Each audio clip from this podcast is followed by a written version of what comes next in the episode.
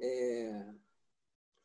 Hoje é, é, um dia de grande alegria, é, mesmo nesse clima todo do país, nesse momento é um momento de alegria, porque nós temos conosco nesse programa de entrevistas da Associação Livre, do PPD, Psicanalista pela Democracia, a presença simpática, inteligente e muito culta da Tânia Rivera. É, eu gostaria de compartilhar com todos vocês que a entrevista que nós fizemos com o Paulo Endo, que foi a primeira entrevista, já está em torno de duas mil visualizações. E a segunda entrevista com o Edson Luiz André de Souza já está em torno de 1.500 visualizações. E vocês podem ter certeza que a entrevista de hoje é, vai ser obrigatoriamente muito boa por tudo que a Tânia já produziu. Eu vou dizer que eu lamento que Ricardo Piglia, esse grande, grande escritor argentino, já não esteja mais vivo. Nos últimos anos eu li ele bastante, como muita gente leu, e um dia, na Associação Psicanalística Argentina, ele disse o seguinte: que os psicanalistas, quando falam de arte, parecem elefantes numa loja de cristais. E muitas vezes o Ricardo Piga pode ter razão, mas eu lamento que não tenha conhecido a Tânia Rivera. Tânia Rivera, quando escreve sobre arte e psicanálise, ela pode andar numa loja de cristais com absoluta tranquilidade que não vai quebrar nenhum. É... Seja muito bem-vinda, Tânia. Antes de eu falar do teu currículo, eu gostaria de te passar a palavra. Obrigada, Abrão. É um grande prazer para mim estar aqui hoje, poder conversar com você, uma pessoa, um autor que eu admiro tanto, e podermos tentar fazer circular um pouco o, os significantes, tentar abrir janelas, né, mesmo que as do computador, nesse momento tão asfixiante, tão difícil, né, extremamente duro que nós vivemos hoje. Então, é, de fato, eu acho que o, o site Psicanalistas pela Democracia vem é, nos ajudando a, a tentar né, aberturas, fendas.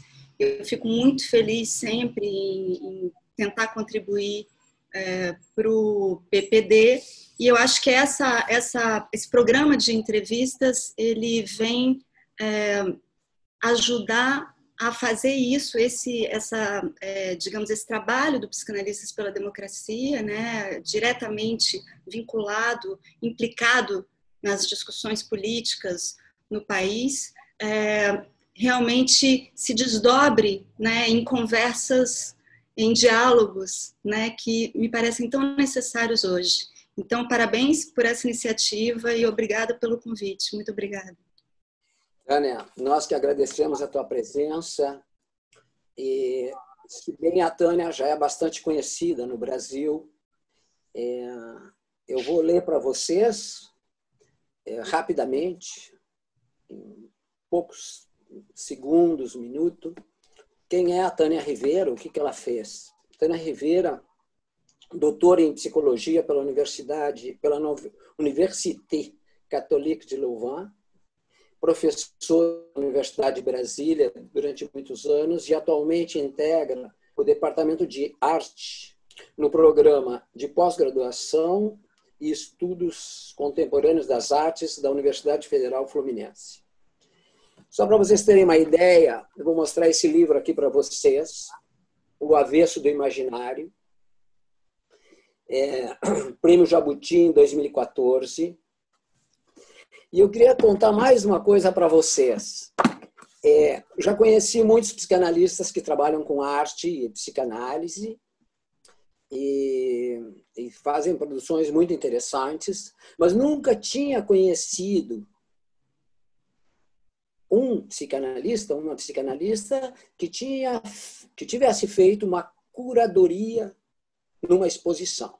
Então eu estou mostrando aqui para vocês Lugares do Delírio, que isso aqui é um folheto e a Tânia foi convidada para ser a curadora. Então vocês veem que é, nós não estamos começando uma entrevista com uma psicanalista só, mas eu diria para vocês que a Tânia é tão entusiasmada com as artes que daqui a pouco vão apresentar ela, a psicanalista e artista, é, por Tânia Rivera. É, Tânia, eu gostaria de começar é, com uma questão que me pareceu bastante criativa e inovadora das tuas reflexões. E que se, que se chama a imagem muro e a imagem furo. É, eu gostaria que tu apresentasse para esse nosso público, porque me parece duas imagens muito fortes, muito potentes, muito poderosas. Obrigada pela pergunta, Abrão. Essa ideia né, de uma dicotomia imagem-muro, imagem-furo, ela aparece em um livrinho meu de 2008, se chama Cinema, Imagem e Psicanálise, saiu pela Jorge Zahar, e, e ela é muito importante para mim, essa ideia, porque eu acho, em primeiro lugar, muito importante assinalar que a psicanálise, entre outras coisas, ela é uma verdadeira teoria crítica da imagem. Eu acho que essa vertente, essa faceta da psicanálise, talvez não esteja é, tão desenvolvida, tão reconhecida entre nós. Né? É, com Freud, nós temos, me parece, não uma teoria da imagem, mas toda uma consideração ao longo de toda a sua obra a respeito da imagem, várias considerações, aliás, várias elaborações que são muito, muito sofisticadas, muito interessantes. E com Lacan, a gente tem um prosseguimento disso, né? Lacan toma o bastão de Freud e ele faz, ele talvez seja o maior crítico da noção de imagem no século XX, Lacan, pelo menos na segunda metade do século, mas eu acho que ele, por vezes, talvez seja é, mal compreendido ou se tenda a tomar a sua produção num sentido de uma, uma certa recriminação da imagem como sendo alienadora nela mesma, né, com a noção de imaginário, e é, uma oposição dela em relação ao logos, a palavra, que ele sim seria detentor de alguma verdade estou trazendo de maneira muito grosseira questões que são, claro, muito mais é, complexas e interessantes. Só para dizer que me parece importante, é, e a arte nos ajuda nisso, retomar hoje essa questão para mostrar algo que, inclusive, está na teoria lacaniana, pode ser é, trabalhado e, e, elaborado a partir de Freud e Lacan, que é uma uma dupla função da imagem. Né? Aqui também a gente está, é, claro, é, sendo um pouco didático, um pouco sistemático nessa é, ideia de uma dicotomia. Né? Se trata de um campo muito complexo e não simplesmente de dois tipos de imagem, não se trata disso. Mas eu acho que em Freud está muito claro, desde essa obra inaugural, que é a Interpretação dos Sonhos, que há todo um regime imagético que está de saída misturado, agenciado às palavras, né, com o trabalho do sonho, e que vai muito além, abarca um campo muito mais amplo do que aquele da imagem ortopédica é, do espelho, né, a imagem corporal no espelho, que de alguma maneira é, traz, né, se, se constitui como um fulcro dessa, desse campo imaginário imagético egóico, né? Esse campo que é, tá muito mais é muito mais afeito a um véu que encobre algo do que a uma certa fulguração da imagem. E eu acho que a noção de umbigo do sonho, para dizer muito rapidamente, ela aponta muito claramente para isso na interpretação dos sonhos, né? para essa espécie de caldeirão ali, de, de gênese. Né? Freud fala disso como um cogumelo, o sonho nasce do umbigo do sonho como, como um cogumelo do seu micélio. Né? Os cogumelos surgem rapidamente, como a gente sabe, né? e o sonho surge de repente como tendo como condição originária, básica, essa espécie de fusionamento de imagens e palavras que é impossível é, explorar inteiramente. Então, o trabalho do sonho mostra uma relação muito complexa entre trabalho entre imagem e palavra, que talvez a gente possa dizer que é o regime inconsciente é, dinâmico, né, como trabalho inconsciente, é um modelo para o trabalho inconsciente, né, e que, sem dúvida, é, pode ser aproximado daquilo de que se trata no campo da arte. Não se trata no campo da arte, digamos, é, também de forma muito rápida, porque o próprio campo da arte é uma noção é, problemática. A própria arte está sempre questionando a sua delimitação dentro da cultura, não se trata de algo bem estabelecido, né? mas é, há um campo na cultura que explora esse funcionamento, essas possibilidades de funcionamento que não se não geram agenciamentos que sejam narrativos no sentido é, de uma, uma narrativa linear egóica, mas promovem em agenciamentos complexos entre imagem e palavra promovem é, uma certa movimentação, um certo convite a uma movimentação do sujeito, aquilo talvez que Lacan chama subversão do sujeito. Então, é, a ideia de imagem muro e imagem furo, longe de uma classificação de imagens, né, ela quer apontar para essa possibilidade de que mesmo aquilo que aparece como um véu encobrindo, como as lembranças encobridoras em Freud, é, é passível de nos tocar, é, de nos ferir o olho, talvez, nos furar, de maneira a se revirar em todo um convite, uma implicação do daquele que vê, daquele. Eu estou evitando usar o termo espectador, porque ele implica uma certa é, passividade da recepção, que é justamente o que eu estou tentando é, criticar nessa ideia, de tal forma que imagens possam é, nos levar a alguma algum vislumbre, alguma notícia, nos dar alguma notícia e com isso nos convidar a uma subversão, a uma verdadeira subversão.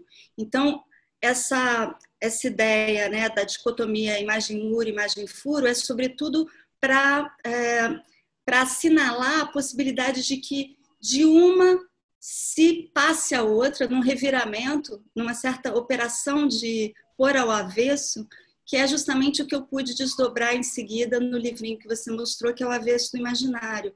Eu acho importante hoje explorar no campo da arte, em companhia com é, produções artísticas e literárias e não é, fazendo uma teoria sobre a arte que seria capaz de abarcá-la em uma compreensão única, o que é, no meu ponto de vista, impossível, não é, trazendo a psicanálise para explicar ou definir aquilo que se dá na arte, mas buscando, nesse campo da cultura, notícias de agenciamentos que são agenciamentos de subversão do sujeito. Ou seja, a gente tem muito a aprender com a arte e os artistas, como dizia Freud, como dizia Lacan, mas não no sentido é, absolutamente no sentido em que os artistas realmente deteriam um, um saber sobre o inconsciente que a gente poderia é, recolher em entrevistas, por exemplo, não me parece ser esse o caso, mas no sentido em que obras são agenciamentos, são tentativas de é, produção de sujeito como estratégia de subversão. E, e, eu acho que, portanto, a psicanálise ela, ela não só, ser polêmica, mas ela não só ganha muito ao é, se aventurar nesse campo, né, com o cuidado para não quebrar os cristais, mas eu não sei se se trata só de cristais. Acho que às vezes até a gente tem que quebrar alguma coisa. Acho que se trata de quebrar. Tem um risco nisso, né? Mas os cristais da psicanálise também estão em jogo nisso. Acho que, bom, não precisa ser um elefante, tá? Mas um certo risco. Quer dizer, é uma coisa arriscada, não é algo assim, não é um, um balé perfeito, não há uma conjugação perfeita, mas eu acho que colocar a psicanálise nesse risco, né, de um diálogo é, com a psicanálise é como uma espécie de tentativa de é, adotar como método de pensamento aquilo que nós temos como método fundamental da análise, que é a transferência essa alteridade fundamental, eu acho que Freud mostra muito claramente isso, Lacan também, ela pode ser trazida para a própria elaboração teórica quando você coloca algum elefante na cristaleira da psicanálise, quando você traz algo que é, é inassimilável em princípio, quando você faz algo que não é um mero espelhamento entre psicanálise e uma obra de arte, porque há espelhamentos, muitas vezes é, é até fácil fazê-los, mas você tenta trazer ali algo que desloque um pouco a, a teoria psicanalítica, que possa deslocá-la, tendo como questão fundamental que modalidade, que estratégias de subversão de sujeito é, estão em obra ali, são postas em obra, de uma maneira absolutamente, claro, é, arriscada e, e sem garantias, porque não se trata de substituir uma análise pessoal pelo contato, pela convivência com obras de arte, não é disso que se trata. Mas eu acho que a psicanálise nasce já nesse campo que, enfim, pré-existe a ela né, em milênios, que é o, o campo em que há uma possibilidade de rearranjo do mundo, de rearranjo de palavras e imagens para dar lugar a uma singularidade.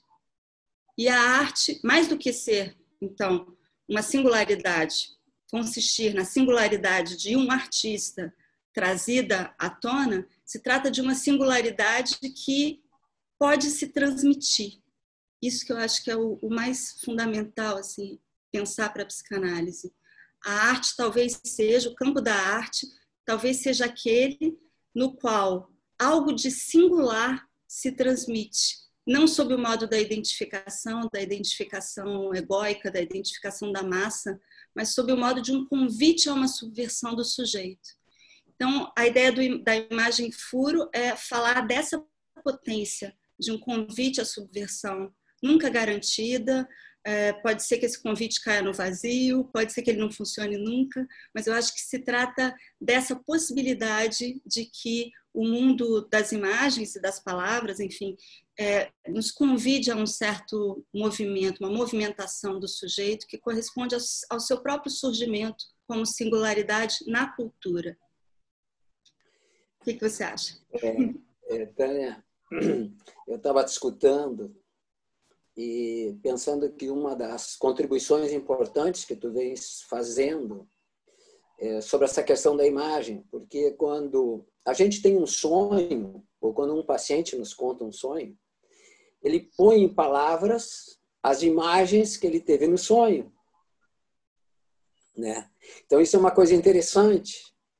É, além do que, existem as imagens da infância, sejam as encobridoras ou as não encobridoras, que são cenas né? que cada, cada ser humano vive. E essas cenas são muito interessantes, porque às vezes são cenas que expressam definições do que é cada um, né? Por exemplo, aquela cena que o Freud viveu, só para tomar um exemplo, com o pai dele, quando o pai dele, por exemplo, xinga ele, né, que ele não vai ser nada, enfim, né, porque ele tinha feito no quarto o que não devia. As cenas que cada um de nós viveu, inclusive o Freud usa para o inconsciente a questão da outra cena, né? São cenas, entende? E, então, esse teu trabalho das, eh, nas imagens, eh, nesse livro que eu mostrei, né, sobre cinema, imagem e psicanálise, é, este foi um ponto muito atrativo para mim, que nas últimas duas semanas estive envolvido com os teus livros e com teus artigos. É, antes de passar para outras questões, eu abro de novo a palavra para ti, para bom essa questão que tu já tinha mencionado sobre os sonhos, né? A grande via, né? É, régia, digamos assim, para o inconsciente, pelo menos, é, uhum. Sonhos sempre, quando os pacientes começam a trazer sonhos, a gente fica contente, o paciente também, mas é também um efeito da análise no sentido da, da importância que tem os sonhos. Sim. E é um, um campo, todo um campo ainda aberto, um campo a, a ser explorado, apesar de, como via rédea da psicanálise, ser um pouco até leigamente tomado como né, um campo é, especificamente, digamos, mais o mais claramente psicanalítico, eu acho que o, os sonhos ainda nos colocam muitas questões. Né? Uma questão que sempre me, me intriga a respeito do sonho é o fato de que, como você mencionou, é, sonhos aparecem em uma análise e muitas vezes eles aparecem endereçados ao analista. Né? análises pro, pro, não só recolhem sonhos, mas promovem sonhos, levam a sonhos. Eu, eu acho isso muito bonito, porque a gente tende, é, psicologicamente falando, é, a uma ideia de que o sonho é uma produção radicalmente individual, né, uma produção subjetiva. E eu acho que o sonho ele tem uma pegada, ele tem um endereçamento que a análise mostra talvez como nenhuma nenhum outro, é, nenhum, nenhum outro campo na cultura. Né? Muitas vezes, na verdade, mesmo fora de análise, a gente sonha e tem necessidade de contar o sonho para alguém. Isso é muito curioso. E esse contar o sonho, ele é sempre um tanto decepcionante. Bom, não diria sempre, né? Eu estou falando, claro, dos meus sonhos, basicamente.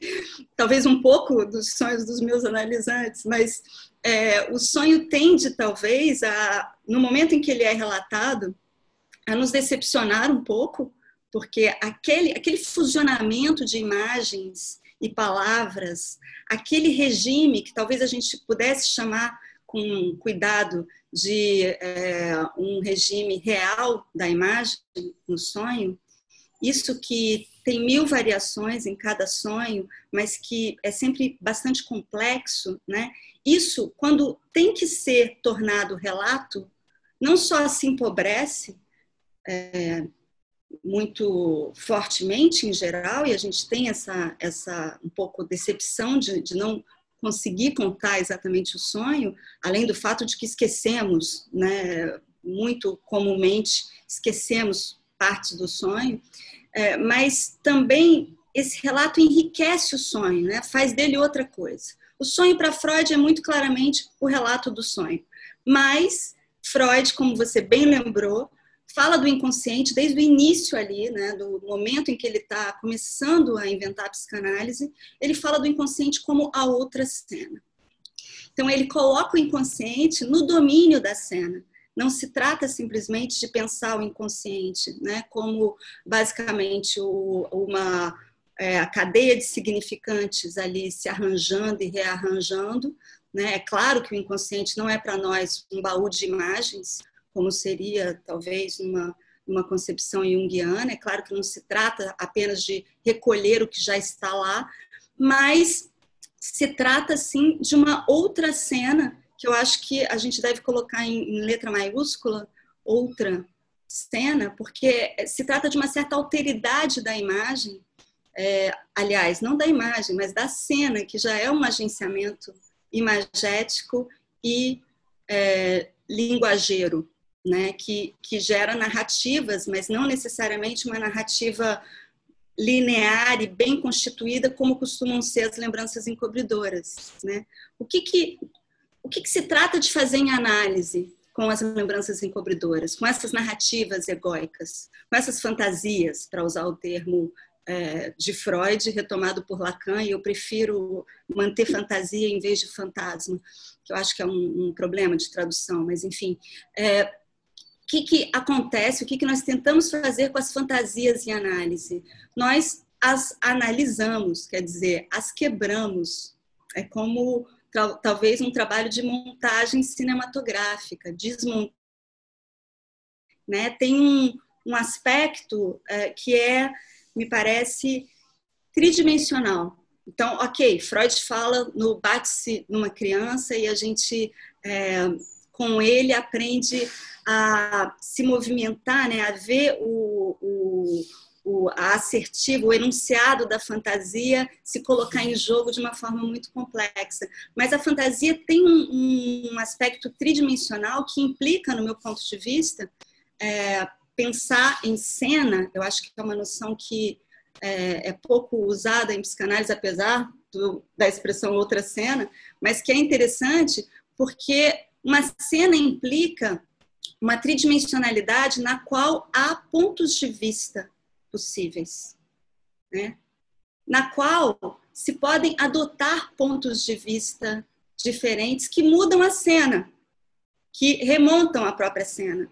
E eu acho que os relatos, os, é, as falas, as associações livres, o modo de repetir essa, essas cenas que nos marcam é, de maneira fundamental, que são uma espécie de, de retrato, né, de fotografia da infância para Freud, essa, essa análise no sentido da montagem e desmontagem é uma das, das facetas mais importantes do trabalho analítico.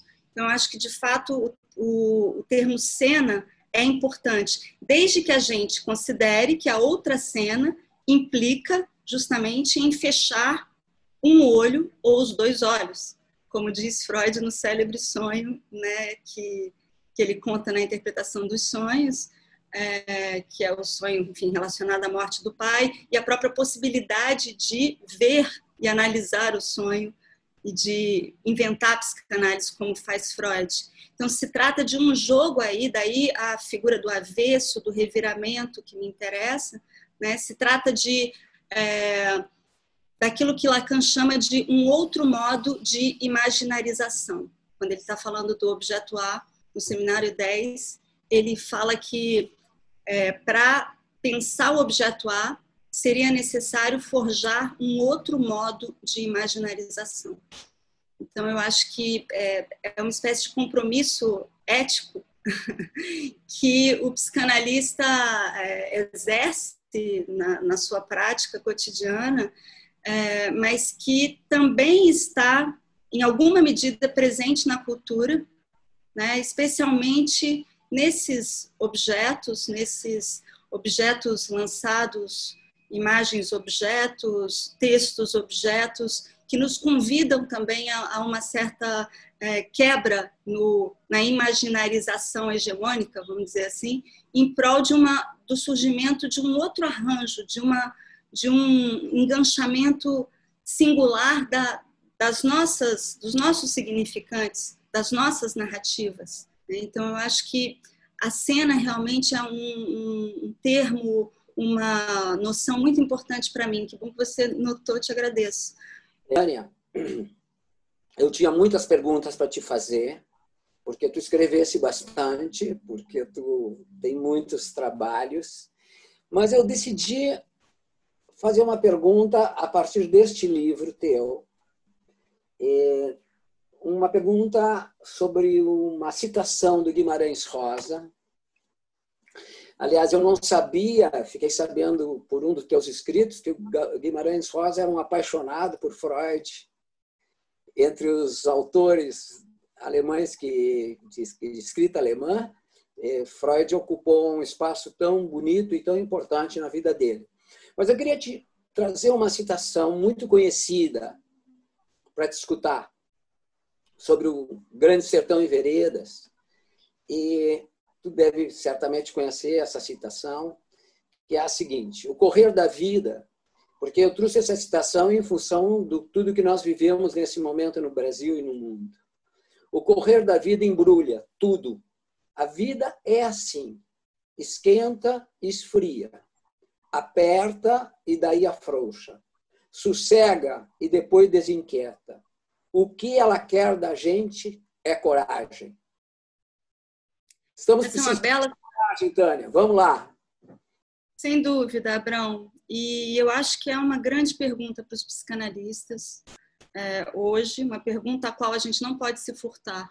Né? Como contribuir para transformar esse, esse estado de coisas tão assustador, tão violento que nós estamos vivendo. Estou me referindo não só a essa calamidade, a essa contingência terrível do vírus, da pandemia, mas é, mais especificamente a como ela, no nosso país, né, ela reforça uma prática necropolítica que marca a desde o início, na medida em que são, sobretudo, os menos favorecidos que adoecem e morrem pela Covid-19. Né? Eu tive ontem acesso a dados que mostram que em São Paulo os, uh, as pessoas de menor, de menor escolaridade têm 4,5 vezes mais casos de Covid do que as de alta escolaridade.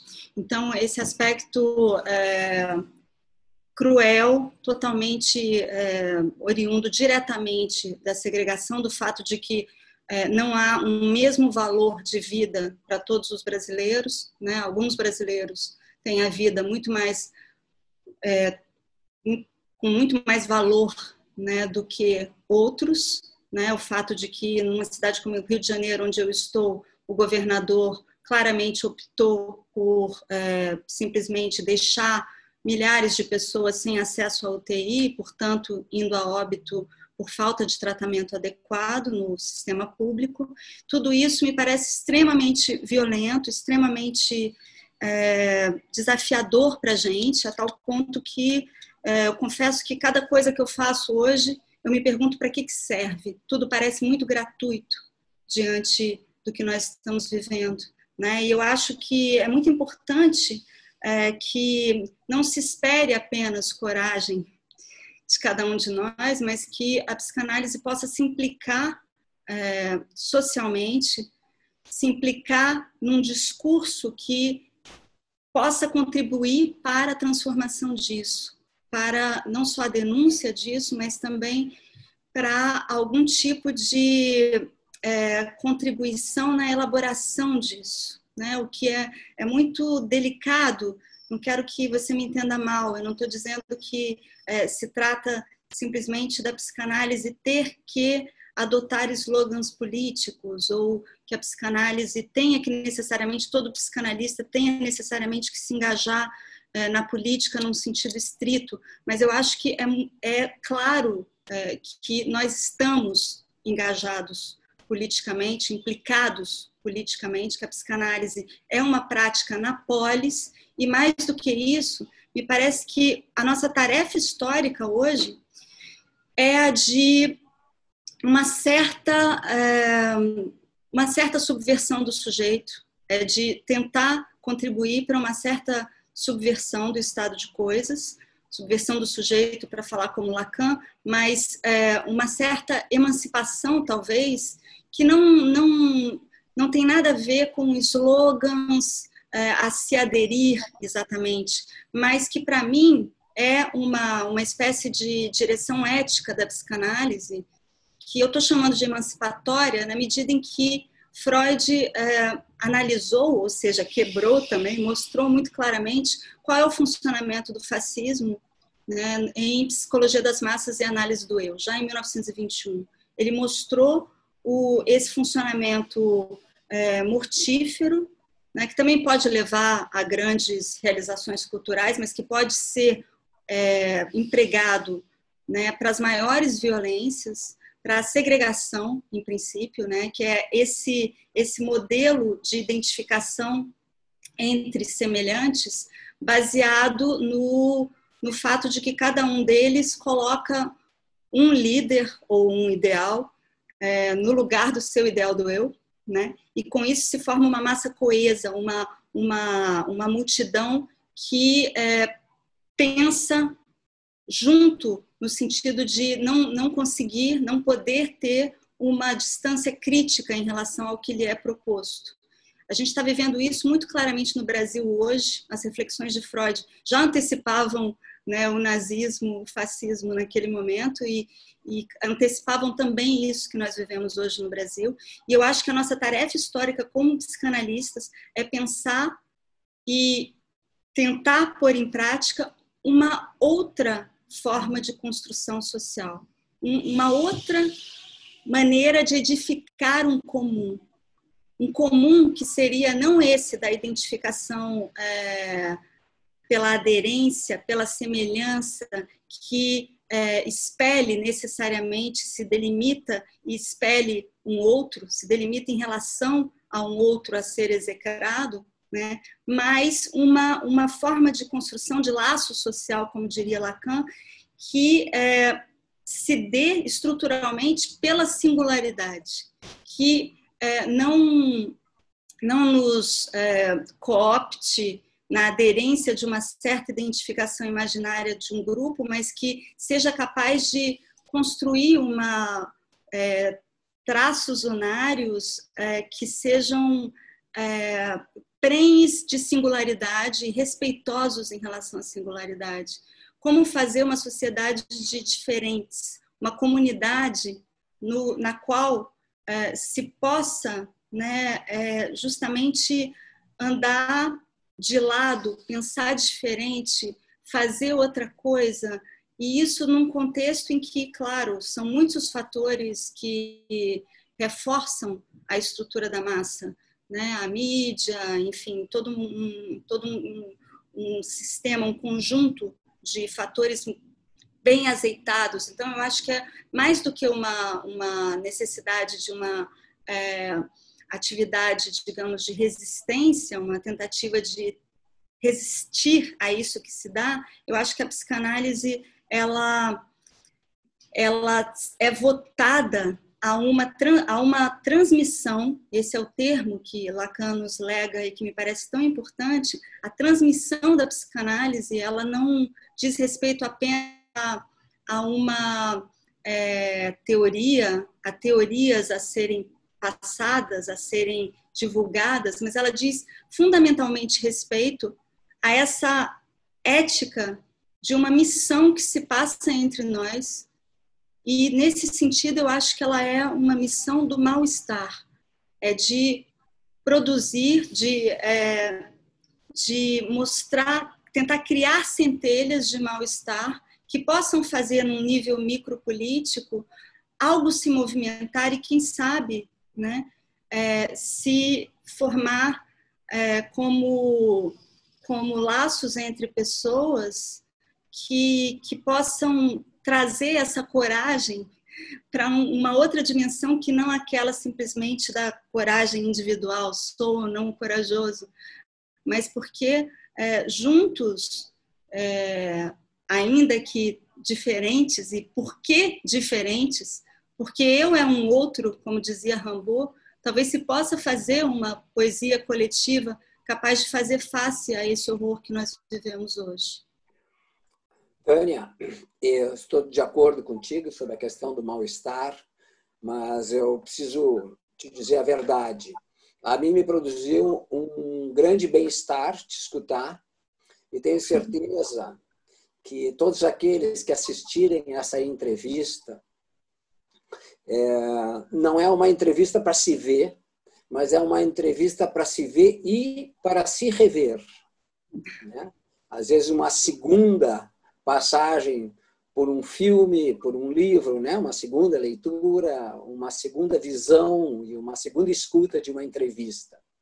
O Paulo Endo, que é o coordenador do PPD, me pediu para dizer que todas as entrevistas estão no YouTube é colocar Psicanalista pela Democracia no YouTube, Associação Livre, que é uh, o nome que foi dado para essas entrevistas.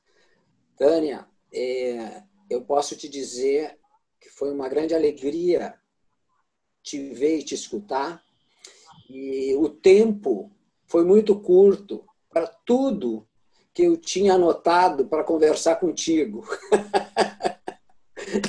Mas. Temos que continuar essa conversa, né? Hein? Pelo menos entre nós. Temos que continuar a conversa, pelo menos entre nós. Exatamente, exatamente. E eu vou deixar contigo para tu te despedir. Tu pode ter certeza que nós vamos ter centenas e em torno de dois mil é, visões ou mais, então tu pode te despedir, Tânia. Abraão, muito obrigada. Eu me despeço de você, é, assim, temporariamente. Espero que a gente possa continuar essa conversa e de cada um dos, enfim, espectadores dessa entrevista. É, eu queria só para terminar dizer que é muito curioso, né, que Freud tenha chamado isso que a gente faz em análise de associação livre e o seu pendente, o seu, sua, é, o seu correspondente do lado do analista de atenção flutuante, porque eu acho que pelo menos aí com, esses, com essas duas expressões, com esses significantes, a gente garante algum é, campo, alguma possibilidade de liberdade e de flutuação. Isso, quem sabe, talvez faça alguma diferença. Obrigada. Tchau, Tânia.